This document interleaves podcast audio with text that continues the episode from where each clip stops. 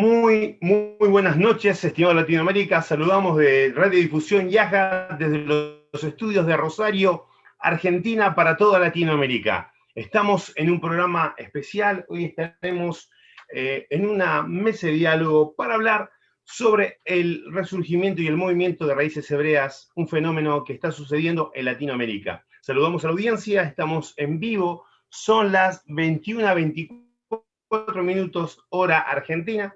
Así que les saludamos, estamos con un invitado muy especial, con una mesa de diálogo muy especial, y así que le invitamos a que se atornille ahí a su, a, su sillón, a su silla, eh, donde quiera que esté, en su celular, con su tablet, con su notebook, para que podamos compartir este programa aclarando conceptos. Así que estamos muy, muy agradecidos de que ustedes estén acá. Gracias por eh, sintonizarnos como cada, como cada que estamos. Así que bien, eh, está invitado hoy alguien muy especial, el rabino Yosef Garmón. Es rabino de Colombia y Guatemala, conferencista con Ministerio de la por en América Latina, presidente de la coalición humanitaria. Está el profesor Chamari Cantor en la comunidad judía ortodoxa Merkatz HaTorah de Cúcuta, de la ciudad de Cúcuta, capital del departamento del norte de Santander, en Colombia. Dictó clases de hebreo en la comunidad judía de Cúcuta y actualmente es profesor de hebreo bíblico moderno, independiente en su ciudad, Cúcuta, la ciudad de los diamantes, de la esmeralda. Así que, estimado Samuel, también le saludamos. Bienvenido, estimado Harold Merado Aliaga, desde Perú para toda la audiencia de Latinoamérica. También está nuestro estimado Daniel Beni Manuel desde Costa Rica para todas las naciones que están escuchando hoy en vivo y en directo este programa. Le invitamos a que haga sus preguntas, como estamos acostumbrados cada vez que salimos en vivo y en directo, después de la exposición, usted puede ir haciendo las preguntas y trataremos de contestarla en vivo. En esta mesa de diálogo tenemos una mesa importante, interesante. Estimado Rabino Yosef Garmón, gusto en saludarle, puede saludar, estamos en vivo por red de difusión Yaja para toda Latinoamérica. Ahí están ya pasando todos los los lugares de la red de difusión para que pueda compartirla con, con sus conocidos, con sus amigos, para que puedan estar viendo esta transmisión en vivo y en directo. Sí, voy a pasarla un segundo que todavía no sale en mi página. Bien, bien. Un segundo. Sí, estamos en vivo, no hay problema. Estimado Samuel Arias, gusto en saludarlo, a ver si puede saludar a la audiencia.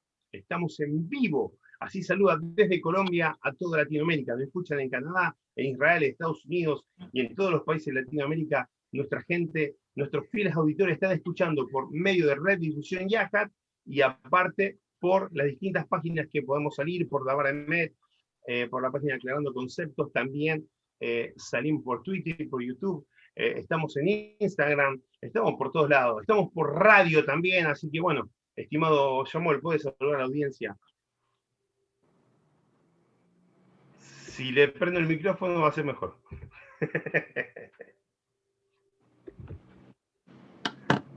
Ahora, si abrís el micrófono, Samuel. Está bueno, ahora Qué pena, ¿ya está bien? Sí. Ahora sí.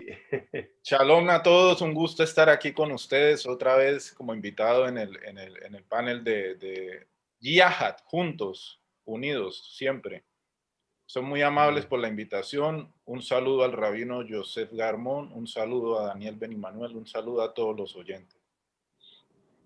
Muchas gracias. Estimado Daniel Benimanuel, desde Costa Rica.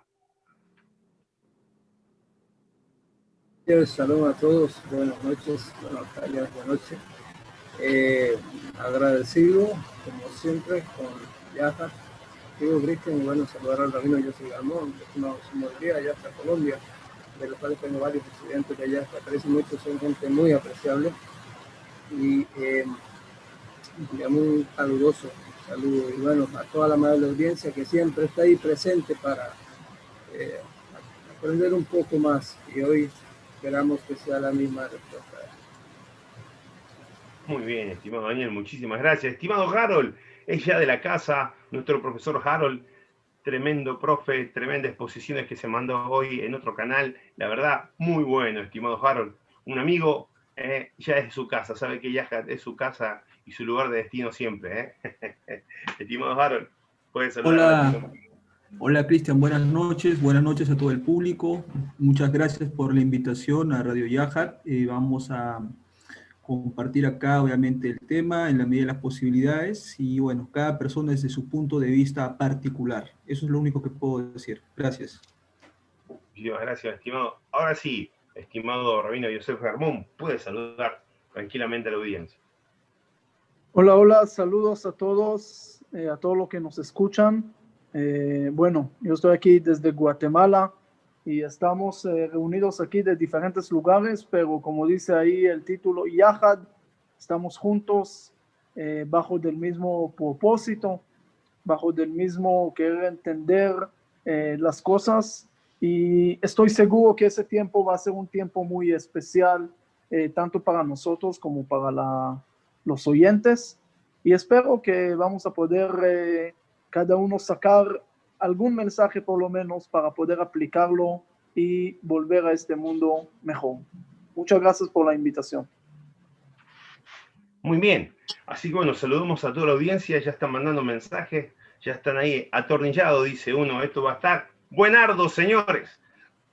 Muy bien, bien, vamos a empezar eh, eh, este tema, que es un tema para muchos eh, importante, para muchos quieren saber qué es lo que sucede. Qué bueno es esto que la gente se esté acercando a entender, a escuchar, a aprender Torah. Qué bueno que esto esté sucediendo, porque no es malo, es algo bueno.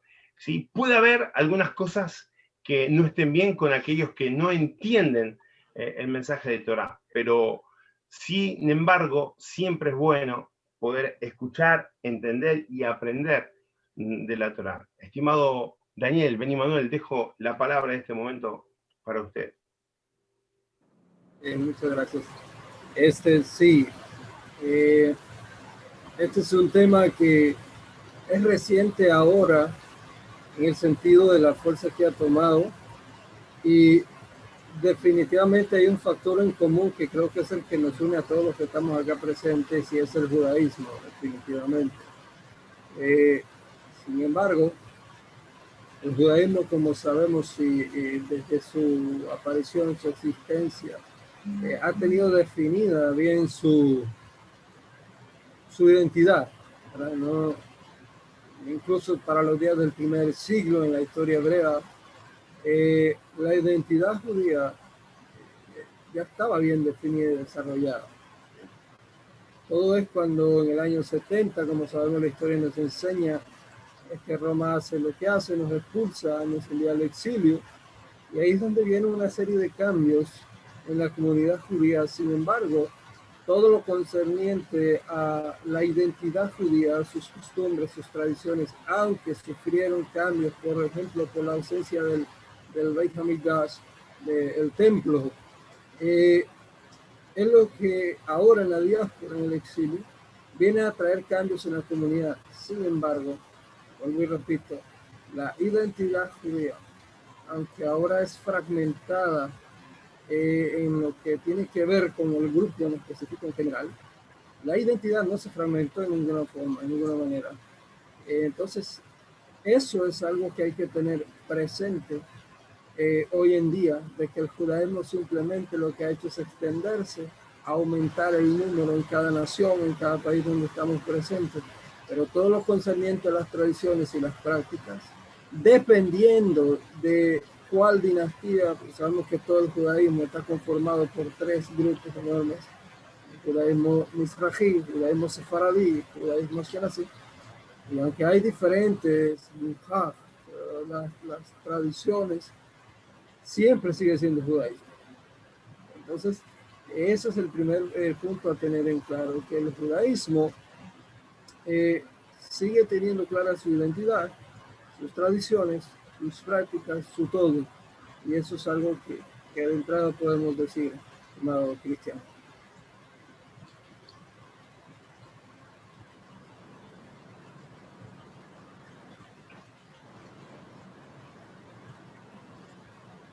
Ahora, mientras el estimado Cristian aparece entonces, estimado Samuel Ariel, si nos quieres ayudar con tu comentario introductorio para ir aprovechando el tiempo. Gracias, Gracias, eh, Daniel.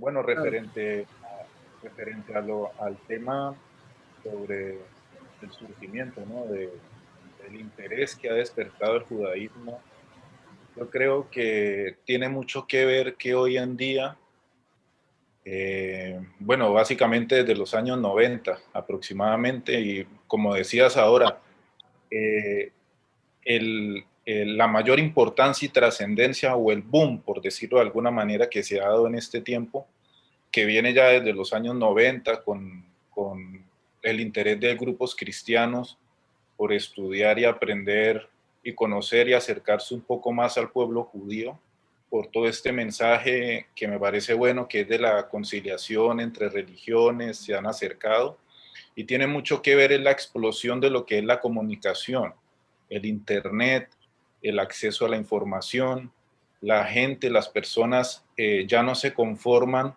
con dogmas, las personas ya no se conforman por creer por creer, sino que quieren conocer la razón y el origen y las raíces de sus creencias. Y pues eso le, eso le sucedió a muchas comunidades cristianas que empezaron a investigar mucho acerca del pueblo judío, que se acercaron de alguna otra manera porque el Mesías en el cristianismo, Jesús es eh, su identidad, pues históricamente parte desde el judaísmo como judío. Entonces eso los lleva a muchos a estudiar y es donde se empiezan a formar estos movimientos simpatizantes con, con el judaísmo, donde empiezan a nacer las comunidades eh, mesiánicas, eh, me corrigen el nombre porque ahí he escuchado varias versiones, Netzarim, no sé, he escuchado varias versiones de, del nombre. Sí, de son varios grupos nacientes.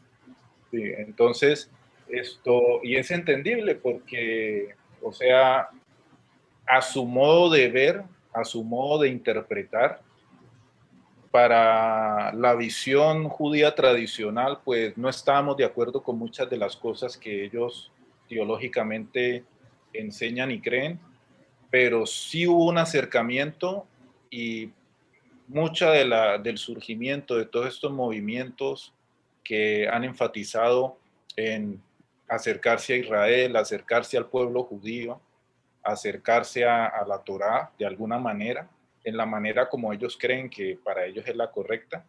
Entonces, formó toda esta serie de movimientos y de ahí también nacieron muchos conversos, de ahí también salieron muchas otras comunidades que hoy en día ya no son cristianas, sino son totalmente judías. Entonces, esto es un fenómeno que desde mi punto de vista, y vale la pena aclarar, el judaísmo no fue, los rabinos no fueron y les tocaron a la puerta y les dijeron, vengan, nosotros tenemos la verdad, no porque el judaísmo hoy en día no es proselitista, respetamos todas las formas de, creer y de practicar la, la, fe y la religión de las personas, y se acercaron por iniciativa propia, sin que los rabinos sin que, y sin que el pueblo judío fuera y, los, los volviera prosélitos, digámoslo así, conversos. Y creo que en ningún momento de la historia se ha dado lo que hoy se está viviendo en, en esta área de, de, resurgimiento de las raíces del judaísmo en estas comunidades. Muy bien, muy bien, María. Gracias por, por, por, soporte. Es así. Vamos a luego ir aclarando algunas cosas. Sé que el estimado Daniel estaba ahí ya. Vamos a dejar al estimado Josep Garmón. Ahora sí, ahora ya pudo, ya se pudo transmitir, se pudo pasar la, la transmisión. O hay algo, algo. Bien, bien, bien. Escuchamos entonces, estimado. Bueno, eh, usted me dice cuándo, eh, cuánto tiempo tengo eh, para no extender y hablar hasta mañana, ¿ok? toca hacer también otras cosas, me imagino que a ustedes le va a acabar la batería. bueno, entonces estamos en, en, un, en un tema de un lado delicado y de otro lado importante. Eh, las raíces hebreas, primero, ¿cómo definimos hebreo? Porque justamente estamos estas semanas leyendo sobre Abraham. Abraham era el primer hebreo, ¿ok? Y justamente este Abraham, Dios le dice que va a ser el papá de las naciones.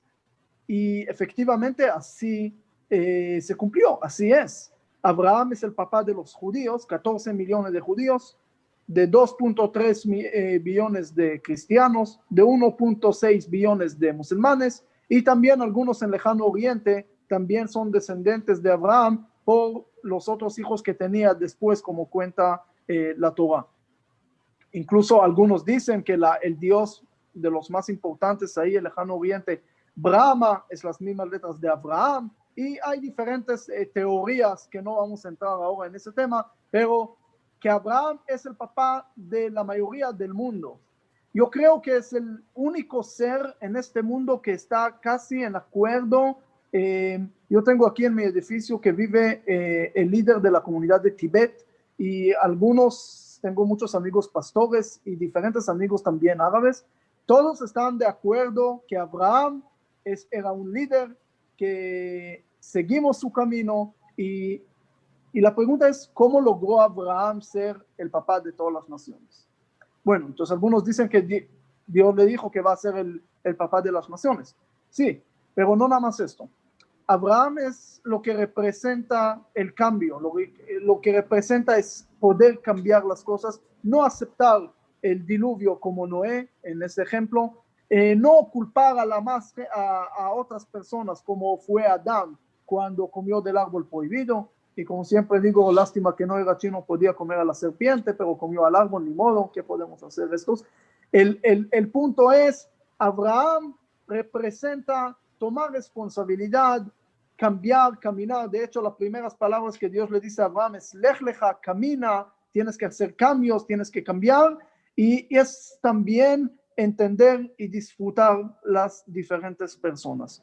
Dice que Abraham, su carpa estaba abierta de cuatro lados no es nada más su carpa material, es también su cabeza. Abraham podía amar a Ismael y a la vez también amar a Isaac. Abraham podía tener de todo, Abraham podía entender a todos, Abraham podía disfrutar de todos.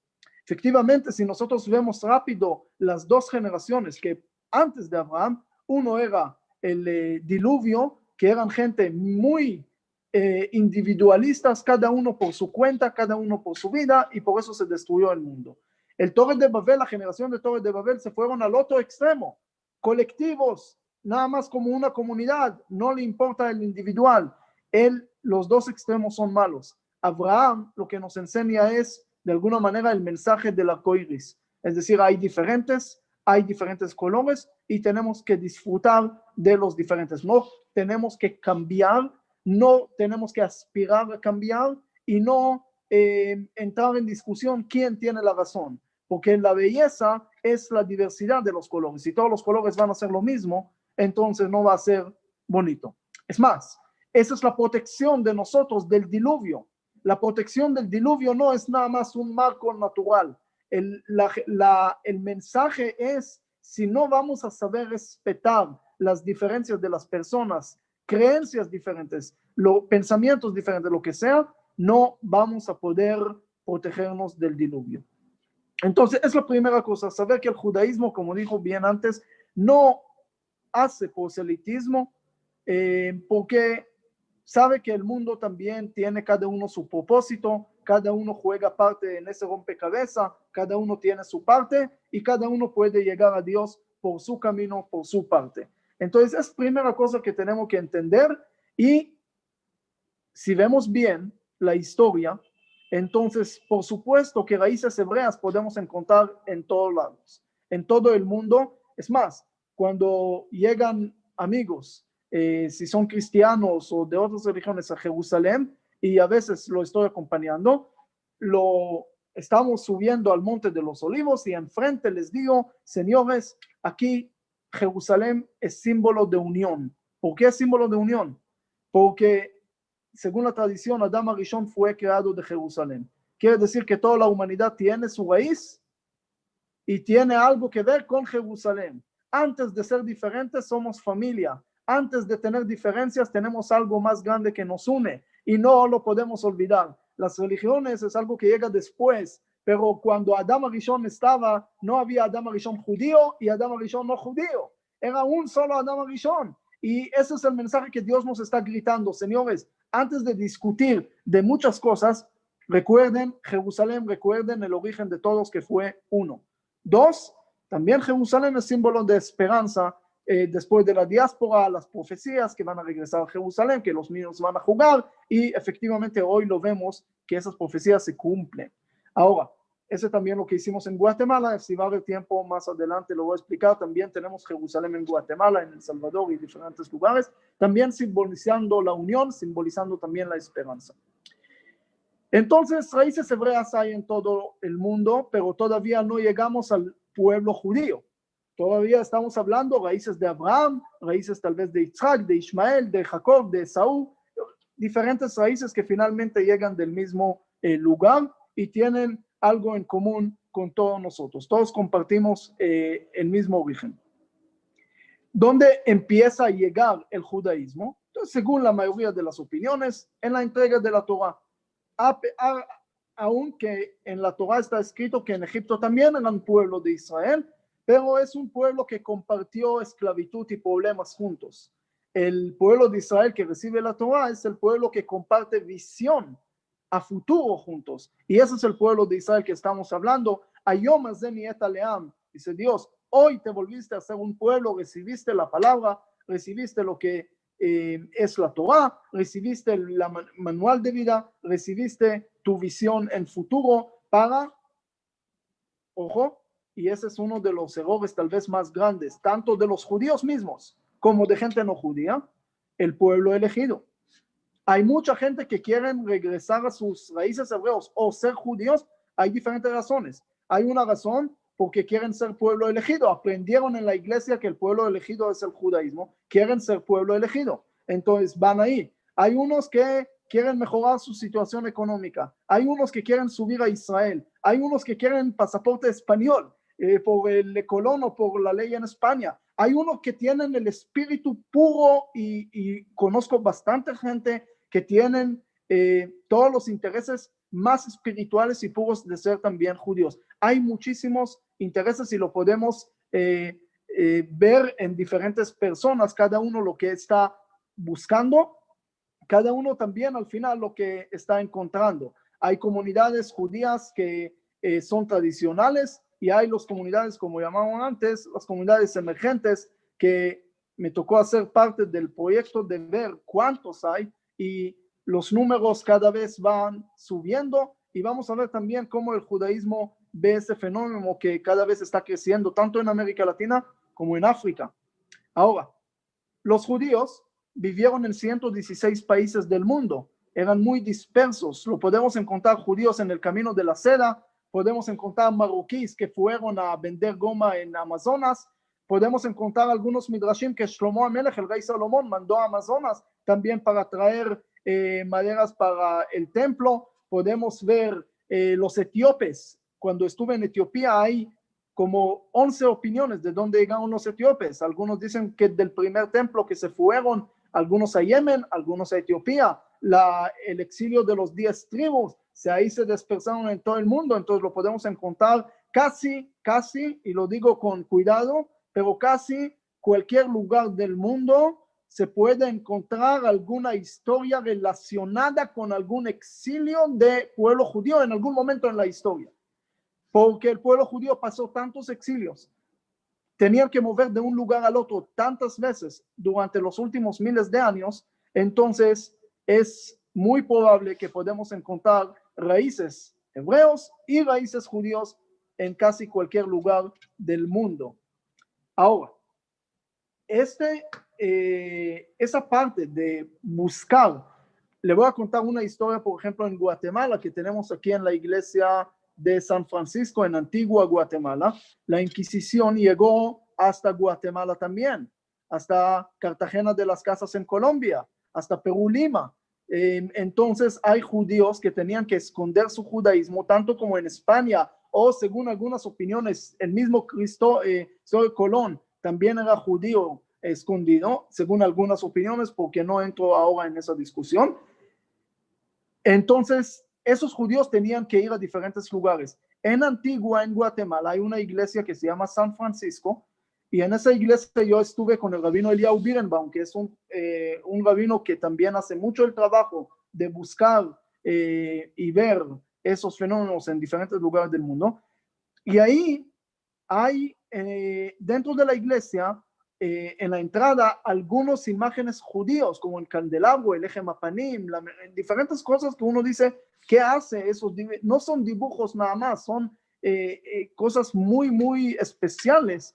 Y cuando él investigó esa historia, él vio dos curas que entraban y pusieron la mano como si fuera una mezuzá, besaron y dijeron un texto.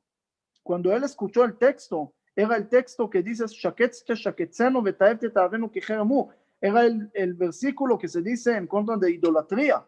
Entonces él preguntó a ellos qué hacen y ellos no sabían explicar, pero la investigación fue que los judíos que, que tenían que esconder su judaísmo eh, tenían que hacer esa iglesia, pero ellos no querían olvidar de su judaísmo, entonces pusieron la mezuzá, pusieron diferentes cosas para recordar siempre el judaísmo. Esa historia tiene también, continúa en diferentes eh, eh, tiempos también con algunos, uno de los nietos de, de esas personas, pero es increíble que los judíos tenían que esconder el judaísmo durante muchísimos años en diferentes lugares del mundo y eso era parte, eso era parte, eh, tal vez era muy difícil mantener el judaísmo, pero era más fácil eh, transmitirlo. Hoy en día es muy fácil eh, cumplir, es difícil mantener. Tanto que hablamos de muchos judíos que se acercan y regresan a sus países, hay muchos judíos que dejan el judaísmo hay 52% de asimilación en Estados Unidos, en Canadá más, en Brasil, en diferentes lugares que se están dejando el judaísmo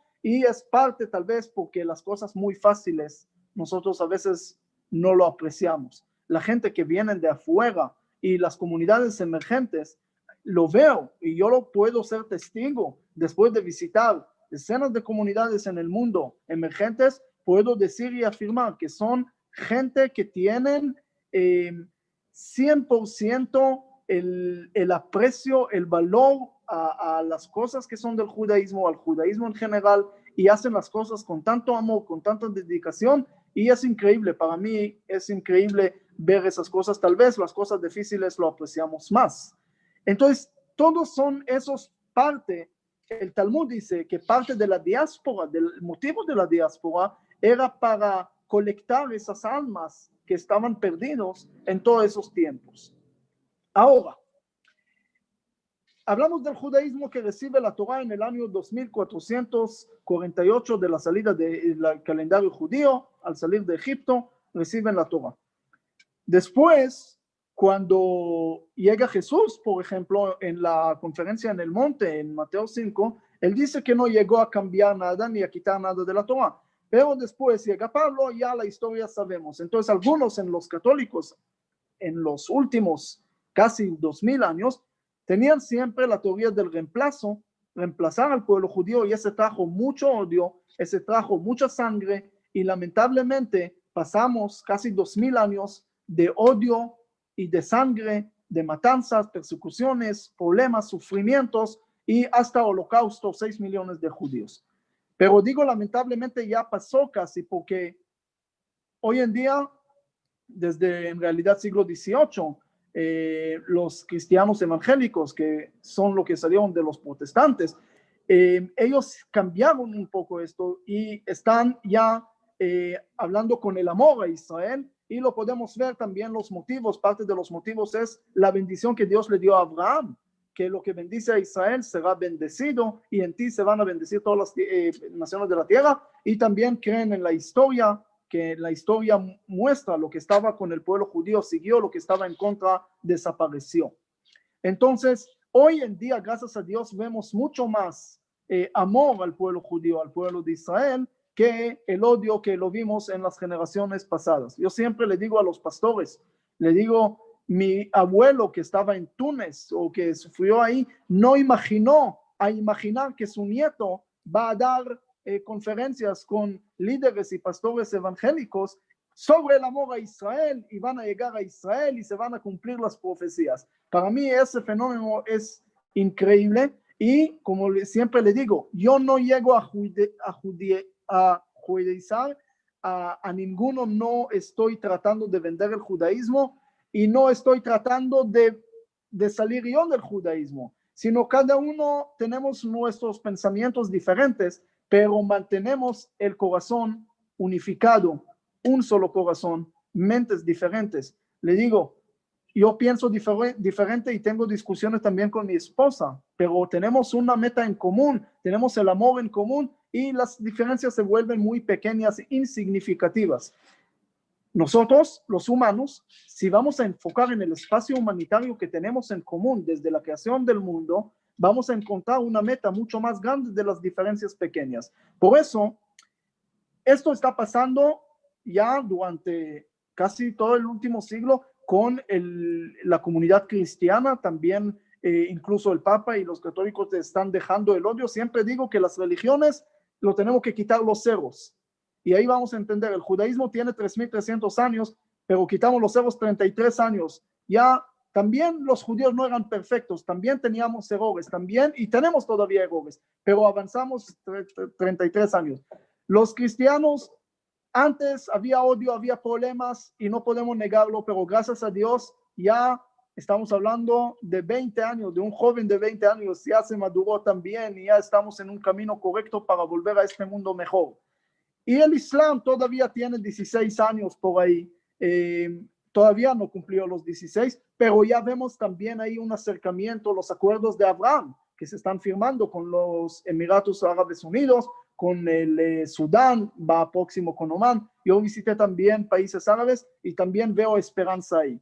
Lo que quiero decir para sellar por lo menos esta parte, después depende de ustedes, el judaísmo es verdad que está basado mucho en conversos, valora los conversos, 36 veces aparece la Torah que hay que amar al converso, incluso una persona con Alzheimer va a entender que tiene que amar al converso. El Matan Torah aparece en la parasha de Itro que era converso. Eh, Ruth, leemos en Shavuot, era conversa. David Amelech y el Mashiach, todo viene de converso. En, en el Talmud aparece todo ese asunto en el Rabbi Akiva, en, en el capítulo Rabbi Akiva, que era también hijo de conversos. El Haftarah de, de también, que era hijo de conversos. Todo está alrededor de conversos, porque el judaísmo no se nace, no es una raza, no es nada más eso. Se hace, se trabaja. Pero el judaísmo no olvida también a valorar y apreciar los justos entre naciones, las personas correctas del mundo, porque el judaísmo viene con el primer hebreo de Abraham y Abraham no era limitado nada más para los judíos. Abraham era papá de las naciones. Abraham tenía su mente abierta para ver, entender, disfrutar y aceptar a cualquier persona que tiene su mente diferente, pero tiene el propósito de volver y mejorar a este mundo. No aceptar la maldad, no preguntar por qué hay cosas malas y no siempre rezar es la respuesta. Ni si yo rezo por un niño que tiene hambre no va a funcionar mucho, pero si le doy comida va a ayudar. Entonces, eso es lo que tenemos que mejorar, que tenemos que hacer. Ahora, ver los raíces, hay muchísimas teorías que podemos saber más adelante con más especificaciones, pero no podemos olvidar este mensaje. Tanto los cristianos, tanto comunidades emergentes, comunidades judías tradicionalistas, y también entender que algunos judíos todavía no pueden aceptar este fenómeno, tienen miedo porque cargan una mente diaspórica de dos mil años de problemas y todavía tienen miedo del amor también. Entonces, podemos hablar también de esto, es un punto para mí muy complicado todavía eh, y no es fácil, pero está también este punto. Pero les dejo un poco para que si hay preguntas o cómo quieren hacer. Gracias, mi estimado. Sí, vamos a ir hablando de a poco, vamos a ir haciendo una rondita, así todos pueden expresar y poder hablar. Muy bueno, gracias por, por su aporte, por su participación, por su aclaratoria. Estimado Daniel, Beni Manuel, te escuchamos. Sí. Eh, esto es una parte del judaísmo que, que, como sabemos, eh, el judaísmo en la actualidad es muy pluralista, tiene bastante grupos, varias comunidades eh, y con diferentes perspectivas. Sin embargo, eh, nos une algo que la Torah y la Torah siempre nos invita a estar bien, a amar al prójimo, a ayudarlo, a estar, a buscar precisamente ya la, la unidad y definitivamente es algo en lo que debemos de trabajar. Quiero devolverme un poco, porque estimado Samuel dijo algo al principio que es, es, cierto, el año 90 es cuando en adelante comienza a ser más fuerte esta influencia. Sin embargo, ya es del siglo XVIII, siglo XIX. es que eh, lo que se conoce hoy específicamente como judaísmo mesiánico, usar el término, que comienza a promover el tema de, la búsqueda de las raíces hebreas, es que se origina ya por Inglaterra, hablando del siglo XVIII, siglo XIX aproximadamente. Hay un personaje, Jacob Ben Israel, eh, también Joseph Rabinovich y Ignaz Lichten, un, un húngaro. Son como estas tres personas, son como las que van a, a catapultar y a establecer un cimiento que va a traer este movimiento como hoy lo conocemos. Entonces, de ahí se va a mudar ya para el 1960, ya está en Estados Unidos, ya está en Europa, y hay un, hay un detalle ahí tremendo, que el judaísmo mesiánico, la raíz hebrea y todo esto, tiene un factor eh, muy interesante y es la unidad entre el judaísmo y el cristianismo. Son, de hecho, estas comunidades se llaman hebreo-cristianas o judeo-cristianas. Que sí, eh, hay una mezcla de elementos judeos con cristianismo que se va a mezclar y es lo, es lo que en realidad representa el movimiento. Y ahora, eh, como nos enseña el judaísmo, nosotros respetamos la fe y la creencia de cada grupo, cada movimiento, dado que es un ejemplo que recibimos de Abraham Avinu, definitivamente, y es algo en lo que perseveramos. ¿okay? Pero hablo de las fechas y todo esto porque hay gente a veces que cree que el judaísmo mesiánico surge en el primer siglo, liderado por el movimiento que el, maestro de Nazaret comenzó en Israel, y esto es algo incongruente con la historia. Definitivamente no, no es así, eh, porque aún en las Biblias cristianas incluso, usted lee ahí y se da cuenta de, de que es un, contexto judío completamente en el que los eventos se desarrollan y no, no tiene nada que ver con el cristianismo, que en realidad surge oficialmente tres siglos después, según la historia nos lo enseña. Ahora, Rabino Joseph decía algo cierto y es que yo creo que ya ha sido bastante el tiempo de lucha y, de diferencias y, y, en vez de, estar separados debíamos de comenzar a unirnos. De hecho, Radio Yahat, esta plataforma es lo que busca este, siempre de entablar buenas eh, relaciones, aclarar puntos, conceptos y, y este, en fin, para lograr una unidad que sea en beneficio para todos aquellos, porque vamos, si todos los que estamos aquí, eh, los que somos judíos y los que no, este, nos une la Torah, pues eh, la nos manda a ser un medio, un canal, una forma de acercar a la gente al Eterno. Entonces, definitivamente, eh, estas luchas y estas diferencias ya tienen que, que limarse en el camino, pero sí con las cosas claras, definitivamente, ¿ok? porque definitivamente no somos proselitistas. De hecho, el movimiento en el siglo XVIII comienza con la intención de evangelizar, por usar un término occidente, a comunidades judías ¿okay? y alcanzarlos. Y, la verdad es que el judaísmo no es esto, definitivamente no es proselitista en ninguna manera, porque, porque respetamos la fe de cada quien, sin embargo, toda aquella persona que quiere conocer el judaísmo, que quiere integrar eh, eh, parte de este grupo, pues tiene que entender que hay un protocolo, hay un sistema ya al que hay que ir poco a poco aprendiendo y adaptándose para que vaya conociendo y aprendiendo lo que el judaísmo es hasta hoy en día desde su conformación. Adelante, profesor Cristian. Muy bien, estimado Daniel, muchísimas gracias Gracias por su aporte. Estimado Harold, te estamos escuchando, Harold.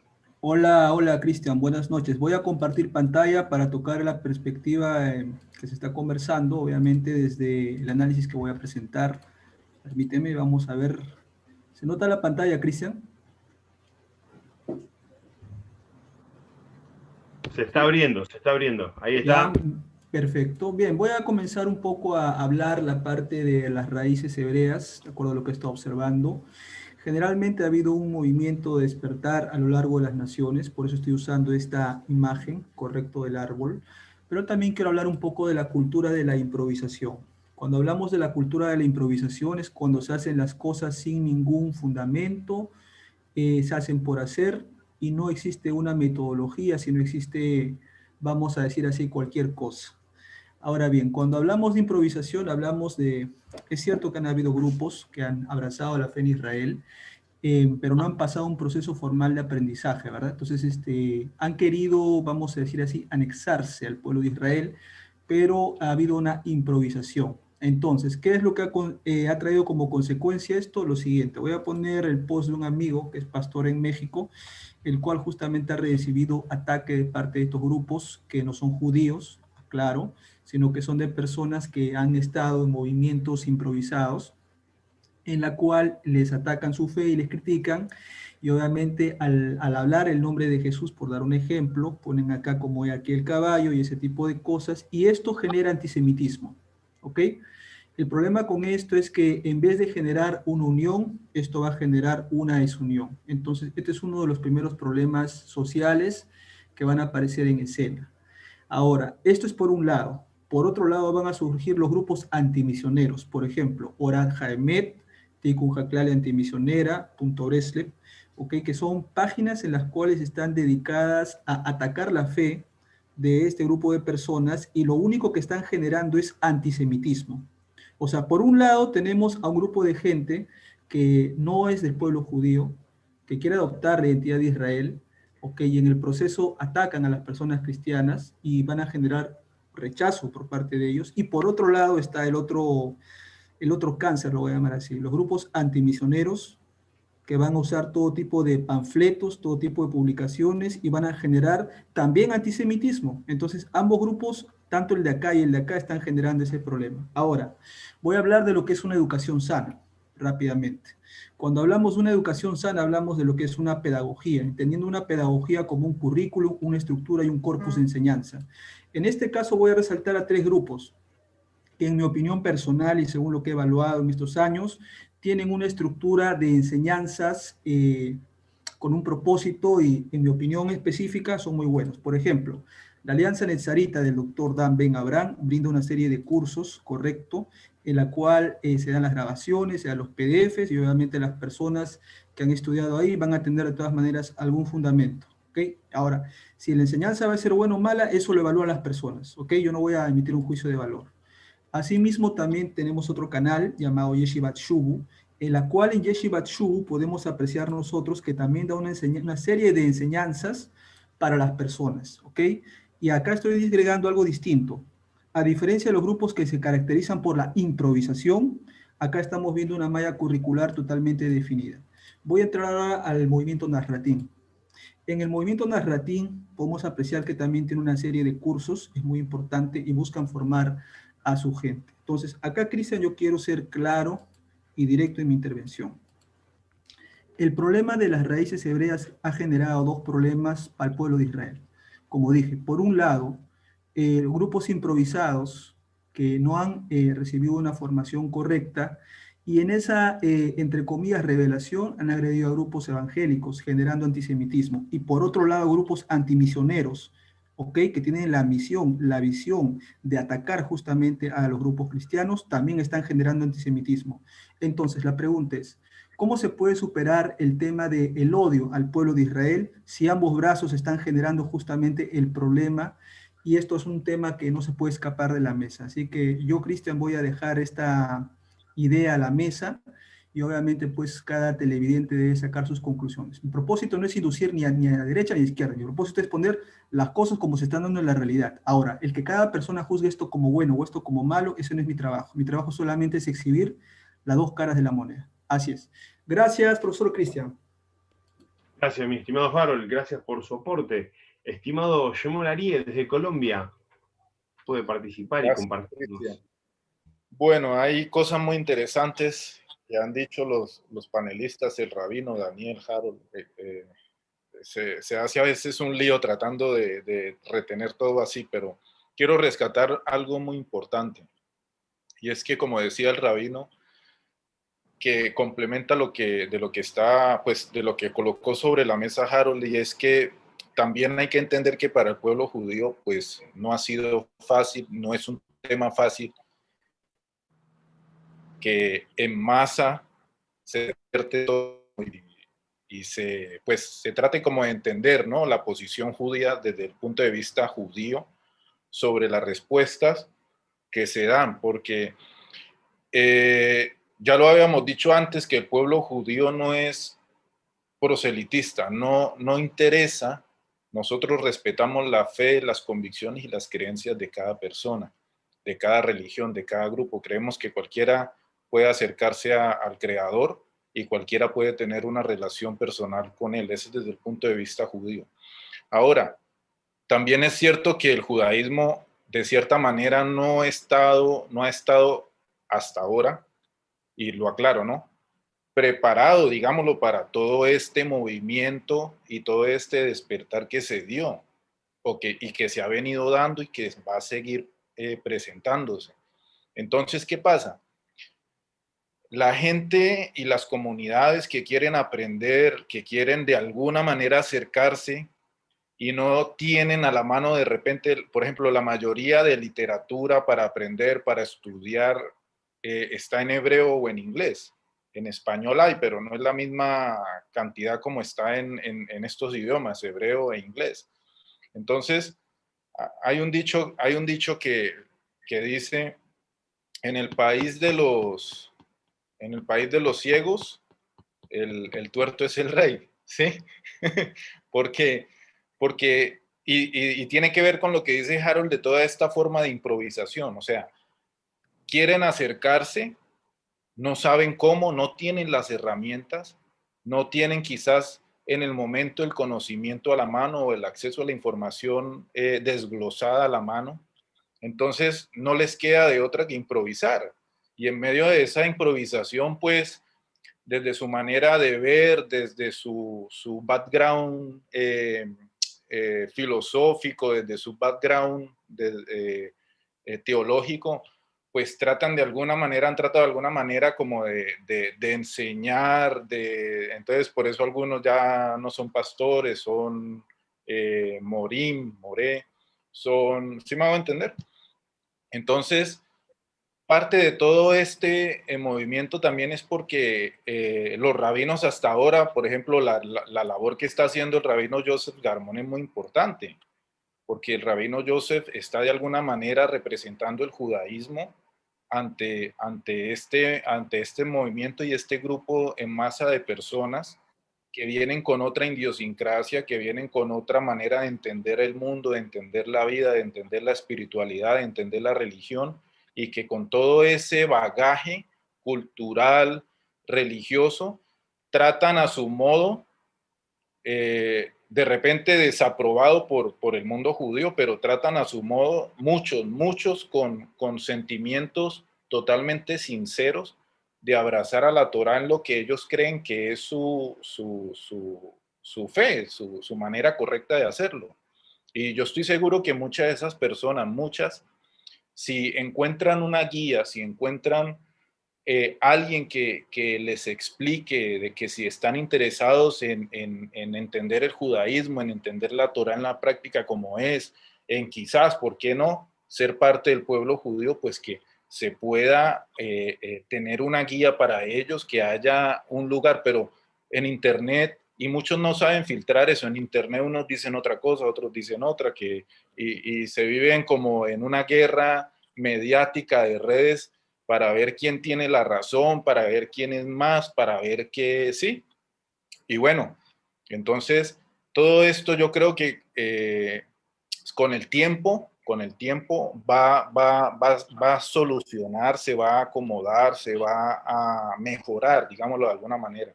Y eso es lo importante. Obviamente la problemática está, ¿no? Hay conversiones que si las conversiones son, no son reconocidas, que si son reconocidas, que, que bueno, pero pues eso ya es otro tema que le correspondería pues a un rabino como el rabino Joseph eh, hablar eso, pues yo no soy rabino. Entonces, vemos todo este, todo este movimiento y este grupo y obvio tienen que improvisar, ¿sí? Tienen que improvisar de alguna manera porque muchos lo hacen sin malas intenciones, muchos lo hacen desde una perspectiva sincera, honesta con la espiritualidad y con lo que lo llena espiritualmente.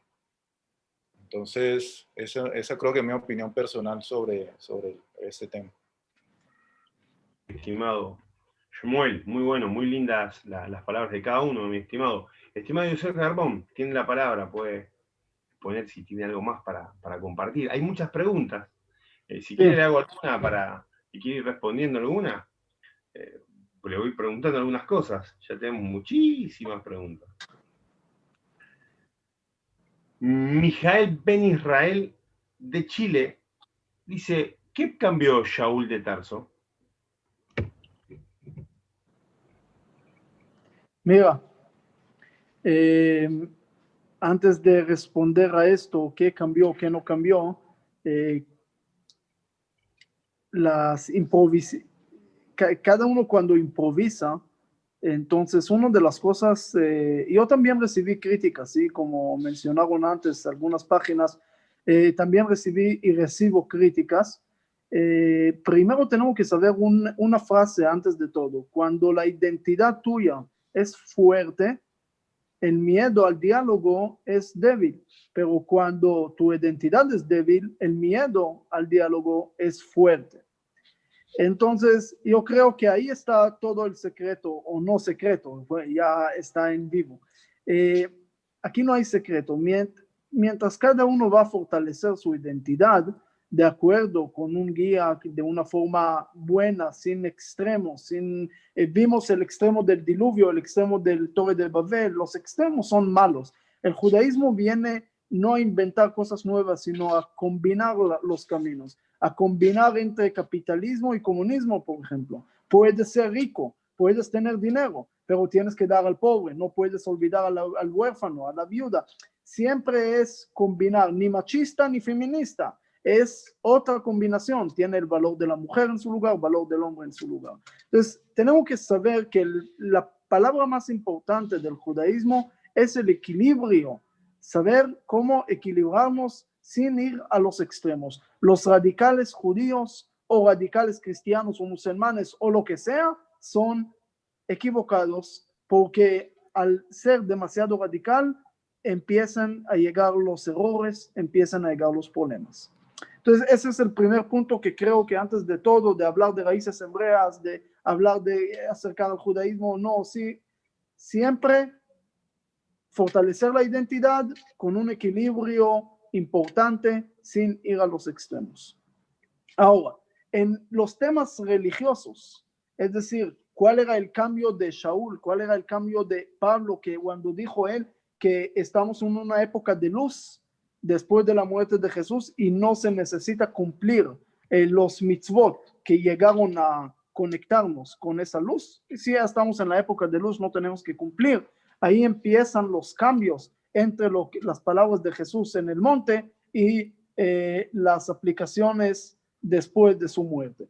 Pero otra vez, como dije, yo no voy a decir si tiene razón o no tiene razón. Yo no soy juez de religiones, historias y de lo que pasó. Si alguien quiere creer en eso, qué bueno, que crea. Si lo vuelve, le voy a contar una historia pequeña y con eso creo que voy a decir todo. Una historia verídica, no. Eh, Salah Hadin llamó a un rabino y el rabino Jonathan, creo que era, le preguntó, mira rabino, rabino Natán, le preguntó, rabino, dime por una sola vez, ¿quién es la religión correcta del mundo? ¿Los judíos? ¿Los cristianos? o el Islam. ¿Quién? Ahora, ¿qué va a decir? Si va a decir el judaísmo, se va a ofender y lo va a matar. Si va a decir el Islam, entonces lo va a decir conviértete al Islam.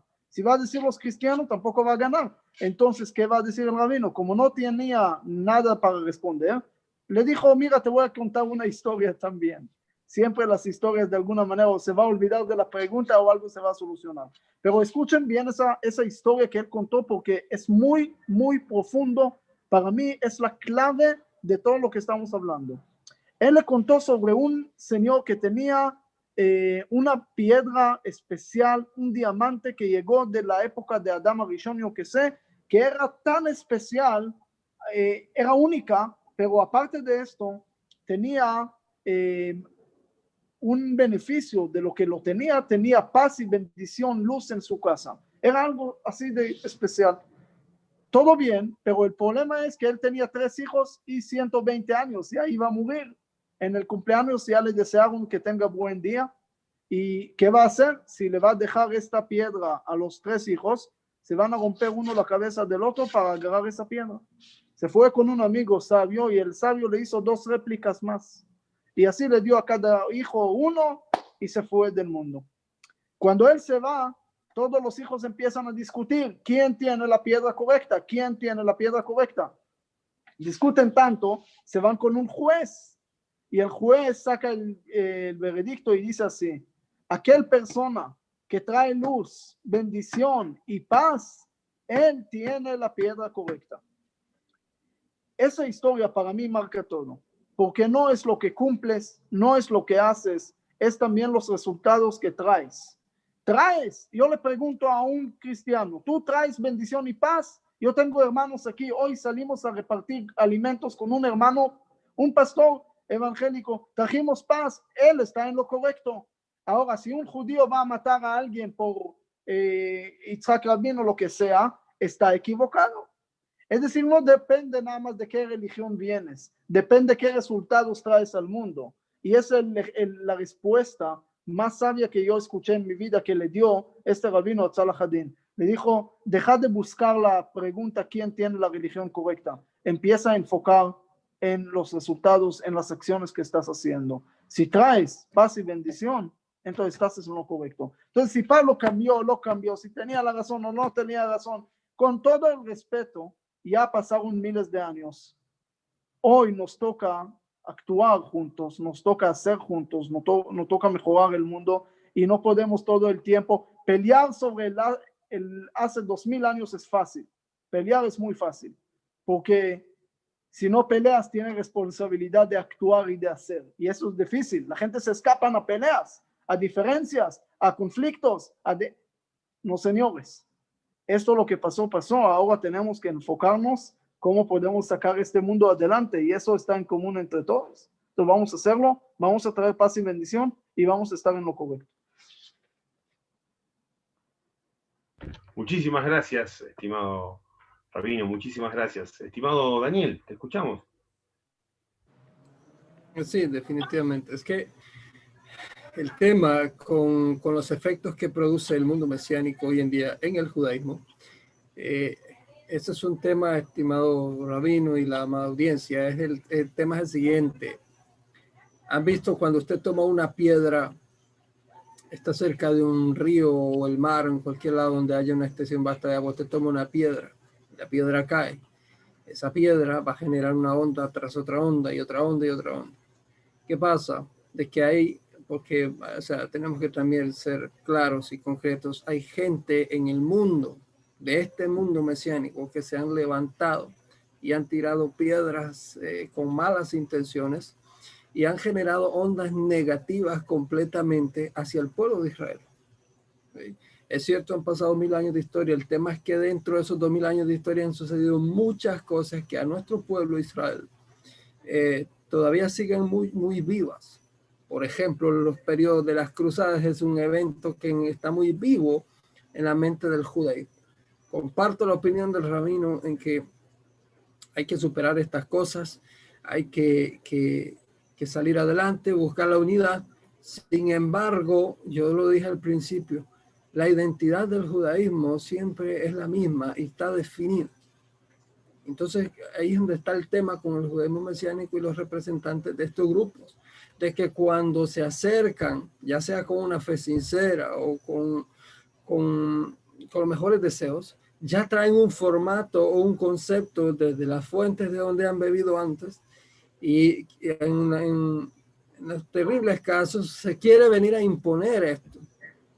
O porque alguien que supuestamente es judío les enseñó que esto es judaísmo cuando no es así. Entonces esas son las cosas que hay que corregir porque eh, definitivamente la Torah es una, siempre ha sido una, no, no ha cambiado. La misma Torah que yo leo acá en Latinoamérica es la misma que se lee allá en Israel o allá en Rusia. Okay. Pero cuando alguien que desconoce esto viene y, y cambia el mensaje y, modifica la tradición y todas estas cosas, pues definitivamente el efecto que va a producir no es bueno en ninguna manera. Entonces, ¿en qué estamos de acuerdo? estamos de acuerdo en que hay que ayudar a la gente y que la gente hace bien en querer aprender judaísmo, aprender de la Torah, aprender de los principios más hermosos, como es ayudar al prójimo, a los necesitados, que están en la Torah, pero eh, sin alterar nada. El judaísmo no tiene necesidad de, de alterar las cosas, mucho menos nuestra identidad. Así como nosotros respetamos las demás creencias y, y posturas de los demás grupos, pues esperamos el, el mismo efecto. Sin embargo, siendo sinceros, el mundo mesiánico ah, se ha dedicado también, como decía Harold hace un rato, a improvisar. Y en esta improvisación, pues han provocado efectos negativos en las comunidades judías y, eso es por ahí se desprende también el cierto grado de hermetismo que algunas comunidades judías eh, tienen en contra de estos movimientos. Y el efecto ha sido malo, horrible, porque así como en el mundo mesiánico suceden las discusiones hacia el mundo eh, judío, también en el mundo judío, en diferentes comunidades, también están hablando y haciendo cosas tremendas en contra de estos movimientos. Entonces ese efecto es el que hay que quitar. Pero para que, como decía el rabino, para que haya un equilibrio tienen que haber cambios. Y si los cambios no se hacen, no se toman, definitivamente no vamos a ver ningún ningún efecto. Vuelvo y repito, la identidad de nuestro pueblo ha estado siempre definida, siempre no ha variado. Ha variado cambios en nuestra tradición debido al exilio y por muchas cosas más, pero si el judaísmo mesiánico y toda la gente no judía que quiera acercarse al judaísmo, aprender Torah, eh, conocer al Dios de Israel y todo lo demás, definitivamente tiene que acercarse a una fuente confiable. Porque lastimosamente que hay gente que hay afuera también que se ha aprovechado de esto y ha hecho mucho daño. Y no solamente le ha dañado la fe a la gente, sino le han quitado sus recursos en el proceso. De manera que eso definitivamente no es judaísmo en ninguna forma. Y mucho menos engañando a la gente cuando la Torah prohíbe tal cosa. De manera que Estamos de acuerdo que hay que hacer un equilibrio, sin embargo, el equilibrio viene con los cambios, con las acciones, acciones que por supuesto tienen que estar basadas en las mejores intenciones, por supuesto, em, no saliéndonos fuera de nuestra identidad hebrea. Adelante, profesor Cristian. Muy bien, mi estimado Daniel, muchísimas gracias. Estimado Shemol Arie, ¿cómo estamos? Si puedo aportar algo en esta ronda. Pues no, en esta ronda no tengo mucho que decir. Eh, yo creo que eh, estoy de acuerdo con algunas cosas que, dijo Daniel, pero pues yo tampoco creo que estos grupos representen así una gran amenaza al judaísmo y que estén acabando con la identidad del pueblo judío. Y bueno, difiero un poco de eso, porque es que eh, yo no conozco el primer caso, no he conocido el primer caso de un judío que nació judío que se haya convertido a, alguna de estos grupos o algo por el estilo. Em, eh, estos, estos grupos eh, están como en su burbuja, como en su burbuja, y bueno, que no estemos de acuerdo con lo que, con lo que teológicamente profesan, con lo que enseñan y eso, listo, está bien. Obviamente hay diferencias, obviamente hay, pero pues no sé, o sea, cada, cada o sea, hay libertad de expresión, hay libertad de culto y pues ellos se quieren identificar como judíos y es muy difícil ir nosotros a, a, controlar y a prohibirles a ellos pues que se identifiquen como judíos y para ellos ellos son judíos. Ahora, lo que importa es, por ejemplo, que el mundo judío no lo reconoce. Entonces ya empezando por ahí, pues no, una, no, no lo veo tanto como una amenaza. O sea, yo creo que, que eh, estos movimientos desde mi desde mi humilde opinión, tiene que ver mucho con lo que hablaron los profetas y con lo que hablaron las, o sea, los cambios no suceden de la manera necesariamente como nosotros queremos que sucedan. Y Israel, el pueblo judío, cada día está teniendo y va a seguir teniendo un protagonismo en todos los aspectos, ciencia, tecnología, desarrollo, eh, país del primer mundo, como nación, como pueblo, espiritualmente también. Israel es la luz, por la Goín, luz a las naciones. Y de alguna manera, estos grupos tratan como eh, de manera improvisada, así, eh, con errores, con, bueno, tratan como de, de alguna manera tratar de tener un poquito de esa luz, de la luz de Israel, de la chispa de Israel, ¿sí? Y pues, eh, como yo te dije esto eh, en anteriores programas, yo en lo personal me alegro cuando alguien no cree lo mismo que yo creo, pero ama Israel, eh, siente admiración por el pueblo judío, siente amor por, por, la tierra de Israel, por todo lo que tiene que ver con el pueblo judío. Hay gente de estas que tú les hablas de Israel y se le iluminan los ojos de una vez porque quieren, quieren aprender. Y, y yo sé que eh, eh, esas personas, obvio, hay líderes, hay líderes de esos movimientos que de verdad no quieren o pueden estar engañando, o sea, pero yo tendría ya que, eh, yo no puedo entrar a juzgar eso y a tacharlos a todos por igual, ¿sí? Yo no puedo tampoco que porque un judío es malo, entonces decir que todos los judíos son malos, que porque un musulmán es extremista, entonces todos son iguales, no puedo, ¿sí? Entonces, yo en lo personal en ese tema soy muy cuidadoso porque ahí hay personas con buenos sentimientos y con las mejores intenciones que de alguna manera, improvisado o no improvisado, eh, están acercándose a Israel y muchos, muchos de ellos van a terminar, estoy seguro, siendo parte de manera sincera y como es, con un proceso formal y todo, siendo parte de, de Am Israel. Entonces, esa es mi opinión sobre eso. Muy bien, mi estimado. Muchísimas gracias por opinar. Gracias. Estamos en vivo. Saludamos a toda la gente. Hay varias preguntas. Hay algunas que no están tratando bien el tema de lo que estamos hablando. Estamos hablando del fenómeno de raíces hebreas en Latinoamérica, cómo la gente se está acercando a Torah, quiere aprender y por ahí se acerca de una manera, como dijo recién Shemuel, de una manera errada, equivocada, con buenas intenciones, pero eh, y con un buen corazón, porque no, lo hacen mal, y a lo mejor hay maestros que no le han dado una buena explicación. Lo mismo pasa, yo creo, con... Sí. Una, disculpa la interrupción, quisiera hacer una aclaración. Eh, al comentario del estimado Samuel, yo no, no digo que el judaísmo mesiánico es una amenaza a Israel, nunca lo ha sido, ni lo va a ser.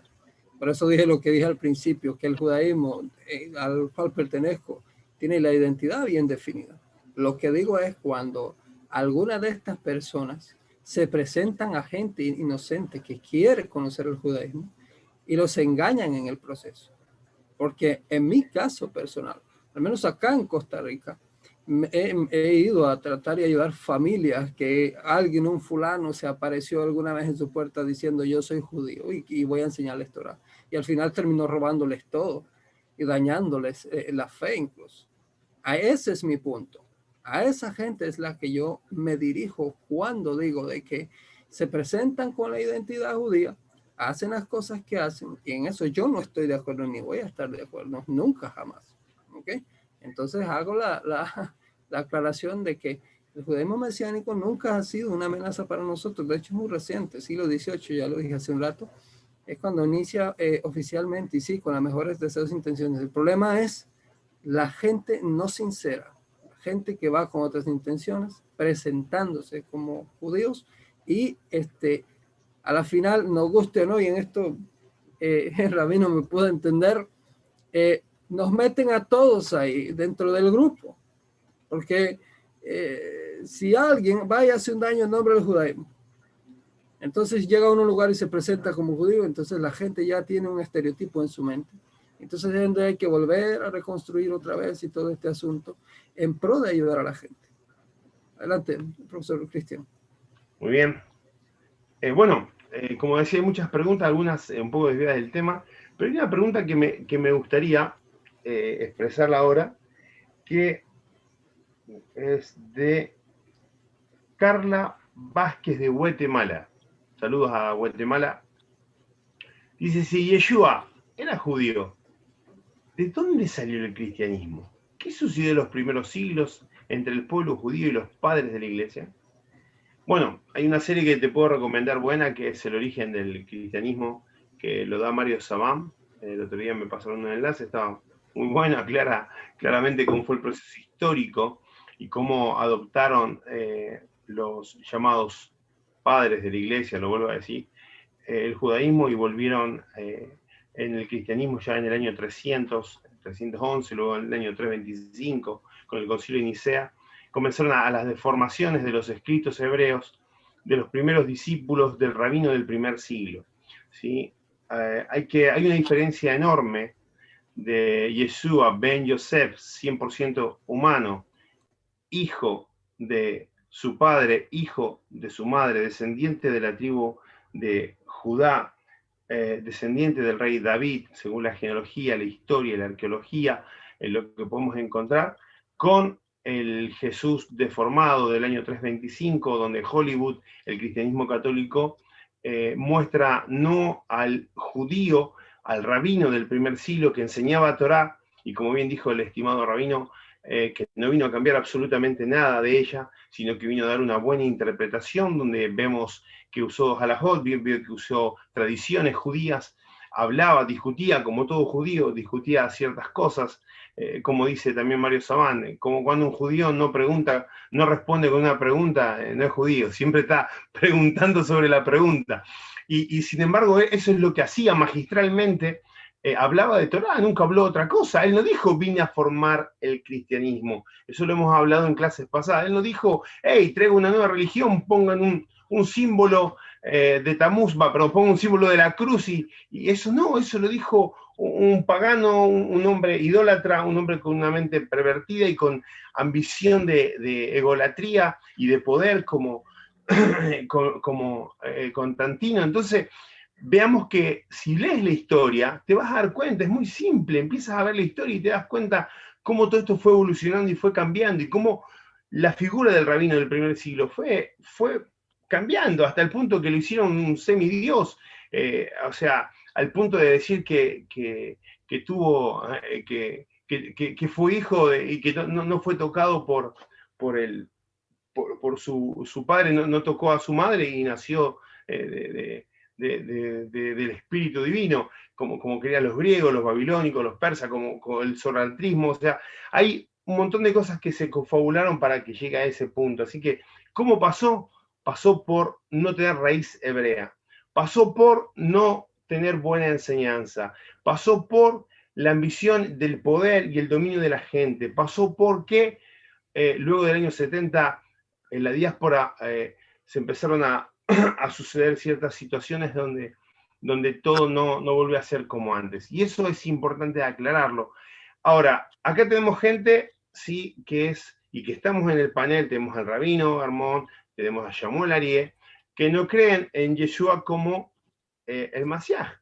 Si, si, bien lo pueden reconocer como un rabino o como, como alguien importante, no creen que sea el Mesías. Sin embargo, tenemos a Daniel Vini Manuel, que es judío sefardí, ¿sí? que viene de la tradición de su familia toda la vida y no es converso, sino que viene de, familia judía, pero sí es creyente en Yeshua, pero no, no de un semidios ni en el cristiano, en el, en el Jesús deformado de la religión católica. Y eso hay que aclararlo. Hay muchos programas que lo hemos aclarado y lo podemos entender. Y gran parte del judaísmo de hoy, gracias a la mala interpretación de muchos que, toman la escritura hebrea o los escritos de los primeros discípulos también del rabino del primer siglo y su mala interpretación, y, no conocer un poco la papirología, no conocer la alta crítica, no conocer eh, algunos manuscritos griegos, el idioma griego, eh, sus traducciones, el contexto, los hebraísmos que trae esos manuscritos y desconocen el significado de las palabras. O sea, al deformarse la enseñanza, se deforma el individuo, la persona y la misión. Así que bueno, yo le invito a que eh, puedan hacer sus preguntas, puedan compartir. Yo quise responder esta, esta, esta pregunta, ya que eh, como estoy conduciendo, por ahí no tengo mucha, mucha oportunidad para tirar un bocado, le doy siempre el lugar a los demás.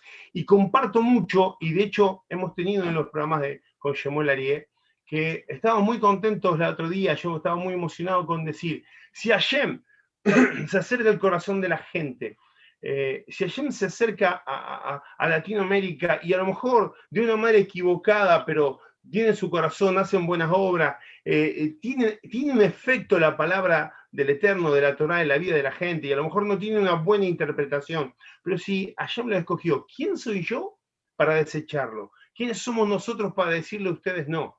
¿sí? Si bien eh, hay, hay, un, un, tema importante que nosotros debemos ordenar y enseñar correctamente, ¿sí? Eh, nuestro, nuestro, nuestra creencia, lo que nosotros creemos, y enseñar sobre todo la luz de la Torah. Y nosotros estamos para aprender y debemos ser eh, siempre, la gente que se acerca al Eterno, debemos tener un corazón, ¿sí? ser temeroso de Elohim, tener, tener un corazón dispuesto a aprender, a que la luz de Hashem pueda venir hacia nosotros. Y eso es muy, pero muy importante.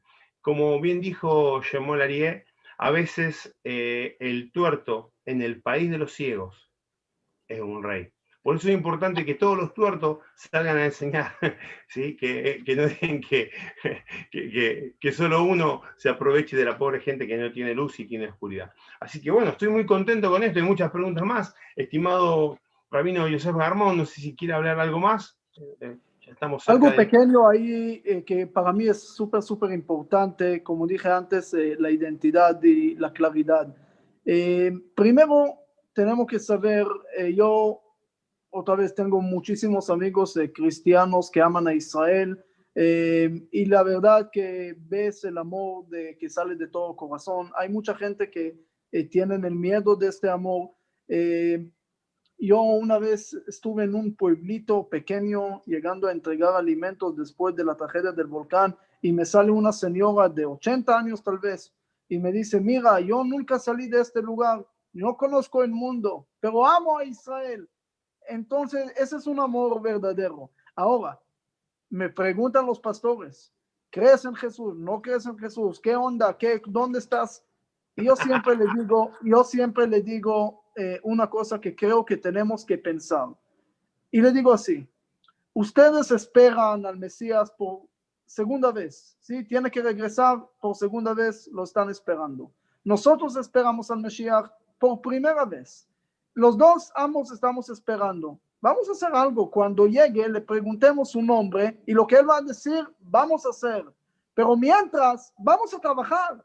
Hay tanto trabajo para hacer que dejar una discusión de todo el tiempo. Ahora, yo entiendo que hay un grupos que dicen esto, que un grupo que dicen el otro, pero dejemos de perder todo el tiempo en discusiones que no nos van a llevar a ningún lado. Dos mil años discutimos y nada salió, ninguno se convenció para acá o para allá, o tal vez algún flojo aquí, algún flojo allá, pero más de esto, los judíos se quedaron en su lugar, los cristianos se quedaron en su lugar, los musulmanes se quedaron en su lugar.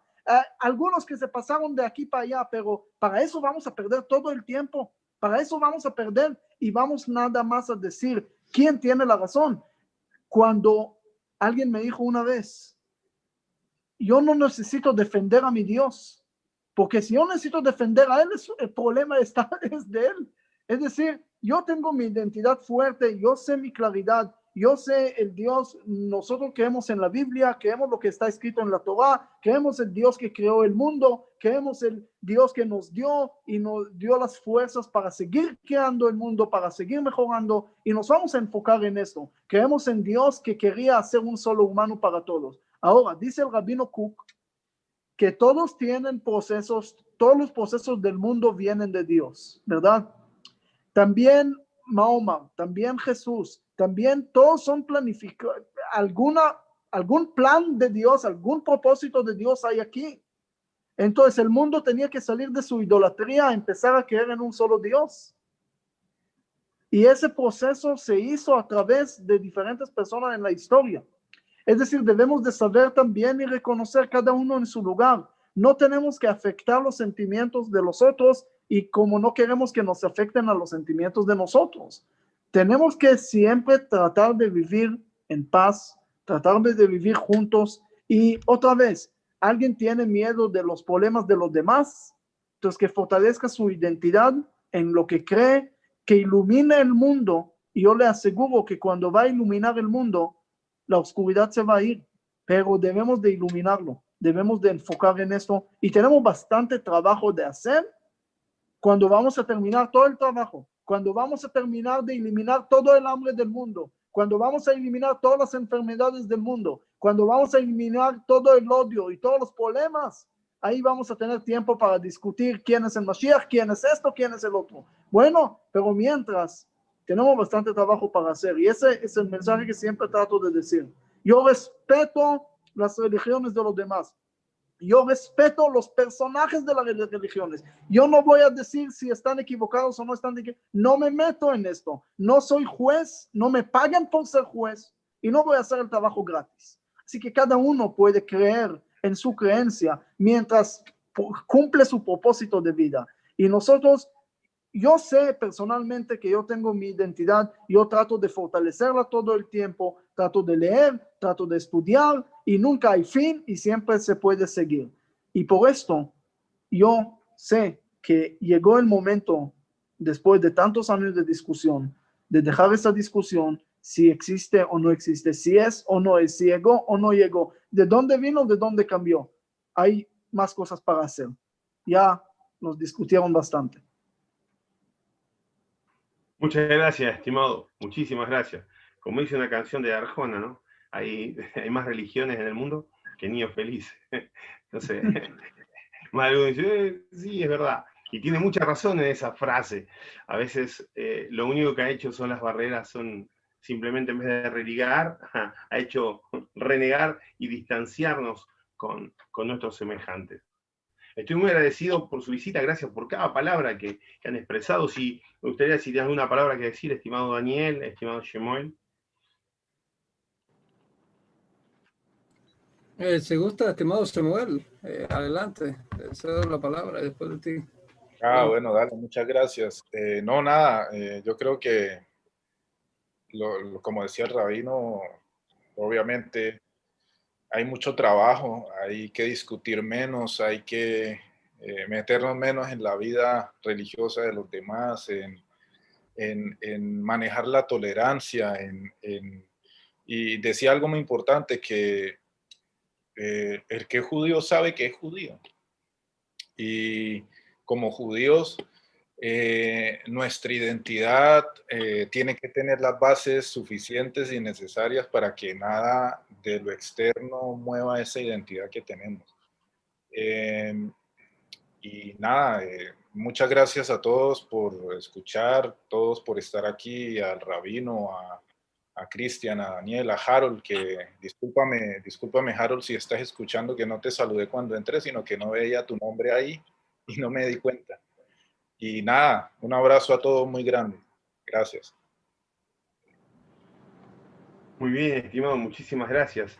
Estimado Daniel, ¿te escuchamos? Sí, definitivamente concordamos en que hay bastante trabajo que hacer. Y em, en el proceso, pues respetando la fe y creencia de cada, de cada grupo en el mundo en general y cada quien en su campo haciendo lo mejor que puede con, con lo que tiene para, para este, aportar un poco de luz a este mundo que tanto lo necesita y este, definitivamente comenzar a construir shalom, porque es una realidad de que son bastantes años ya de, discusiones. la verdad es que esto lo que ha traído es, es división, eso es una realidad. Sin embargo, este, si a nosotros nos tocó esta generación vivir este tiempo, esta generación, y estamos conscientes de, del objetivo que la Torah busca, que es de, de, en lo que descansa las dos premisas más importantes de la Torah, ama a con todo tu, con toda tu mente y todo tu corazón y ama a tu prójimo como a ti mismo. Porque si comenzamos a trabajar en esto, definitivamente las cosas comienzan a cambiar. Entonces, em, esa es la premisa que a Rabino Gilel del primer siglo le preguntaron, un, un, no judío, por cierto, le dijo a él que le enseñara Torah. Y esto último que mencioné fue la respuesta de él y le dijo el resto de comentarios, ve y haz esto, dijo él. Entonces, eh, creo que se ha desviado la, también en el proceso de estas discusiones, se ha desviado la labor se ha enfocado en lo que verdaderamente hay que hacer y definitivamente aprovechar el tiempo y la vida para, para provocar un cambio. Una vez un rabino, amigo mío, me dijo algunas palabras muy, muy interesantes, muy importantes. Y de verdad que, que a mí en lo personal, pues me hicieron ponerme a pensar. Piensa en esto, me dijo, eh, ¿qué quieres que la gente diga cuando tú ya no estés? ¿Que fuiste parte del montón o que hiciste aunque fuera una pequeña diferencia? Entonces, eh, creo que hay que comenzar a hacer la diferencia. Y alguien que hacen apuesto a cada uno con todo lo que podamos y tengamos. Adelante, profesor Cristian. Muchísimas gracias, estimado Daniel. La verdad que hay muy buenas conclusiones. Ha sido de tremenda verajada, tremenda bendición, de mucha alegría. Gracias por compartir. Hay muchas preguntas. Vamos a hacer algo. Eh, si no pueden venir todos los presentes, con el estimado Daniel, te comprometo, mi compañero, vamos a responder a un montón de preguntas que hay, hay un montón. Así que trabajo, ya volviste a casa, ya estás cerca de nuevo. Estuviste un poco de vacaciones, así que bueno, ahora tenemos trabajo. Hay mucho que hacer. Hay un dicho que está muy claro, hay un dicho que está muy claro y que yo siempre lo digo, ¿no? Que si no vives para servir, no sirves para vivir, menos una vida en comunidad. Entonces, hay más que hacer que hablar. Hay que ponerse manos a la obra y luego poder hablar. Yo no puedo hablar de justicia, misericordia y de amor si yo nunca ayudo, nunca extiendo mi mano. Y no significa que cada vez que extiende la mano tienes que publicarlo y ponerlo en el Facebook, viste, esa gente que va a dar una ayuda de mercadería y se saca una foto así. No, no, a veces sí, está bueno para motivar a los demás, pero no cada acción que hagas eh, la tienes que hacer publicándola pero el Eterno conoce tu corazón. Y como dijo el estimado rabino Yosef Germón, hay mucho para hacer. Dejémonos de pelear, dejemos de discutir. Yo hoy a la mañana eh, tuve un, pequeñito debate por WhatsApp con un muchacho que, ofendió a ciertas comunidades. Yo le invité a un debate público, no aceptó, no tuvo la valentía de, hacerlo. Eh, pero bueno, eh, más allá de eso, lo importante es que cada vez que nosotros digamos algo, tengamos la base sólida para poder defenderlo. Y como, como estamos muy bien enseñados, ¿no? No podemos podernos hablar de los demás y, hay que tener cuidado con el ya sonará, que es importante. Nuestra lengua puede ser de construcción o de destrucción.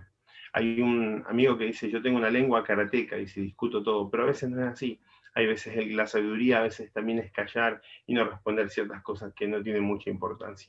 Le agradezco al estimado José Garmón, si quiere decir algo, saludo a su comunidad, gracias por estar, queda nuevamente invitado para tratar el tema que usted quiera, usted solo puede venir a exponer, eh, no solo en un panel de, conversatorio, gracias también estimado Yamón Arie, que ya estás de casa, gracias. Eh, eh, muy agradecido, gracias siempre por tu participación con muy buena disposición, con muy buen corazón. Y eso es importante. No solo encontrar gente sabia, gente humilde, sino que tenga buen deseo y buen corazón. Y que eso es agradable delante de Hashem. Estimado Yosef. Bueno, muchísimas gracias. Eh, siempre en los diálogos eh, empiezo y con eso hoy voy a terminar. Eh, el hecho que estamos juntos es lo máximo. Ya no tenemos que decir nada. Las palabras ya es secundario, pero el hecho que podemos estar bajo del mismo techo, o bien dicho, eh, mejor dicho, aquí bajo de la misma pantalla, eh, eso dice todo y los felicito.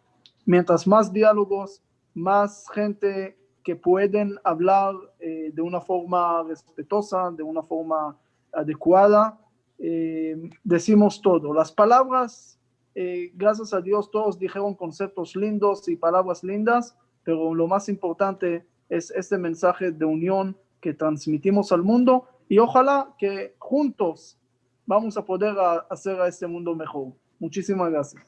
Muy bien, eh, como el dicho de Yahat, juntos podemos más. Este programa, este programa ha estado buenardo, señores. Saludo a toda Latinoamérica, gracias. Ya estaremos respondiendo algunas de las preguntas muy agradecidos por abrirnos la puerta de su hogar para poder transmitir en este programa Aclarando Conceptos. Saludo a Edsfi detrás de la pantalla, él siempre está ahí en, en toda la parte de configuración, en la parte de audiovisión, está ahí configurando todo, no está a veces en la pantalla, pero siempre está presente con nosotros. Sin su labor nosotros no estaríamos al aire, la verdad es un crack. Saludos para su esposa, saludos para él. Así que, estimado, muchísimas gracias y que el Eterno les bendiga tremendamente y que esta semana se tropiecen con la bendición del Eterno. Chau, chau, que estén bien.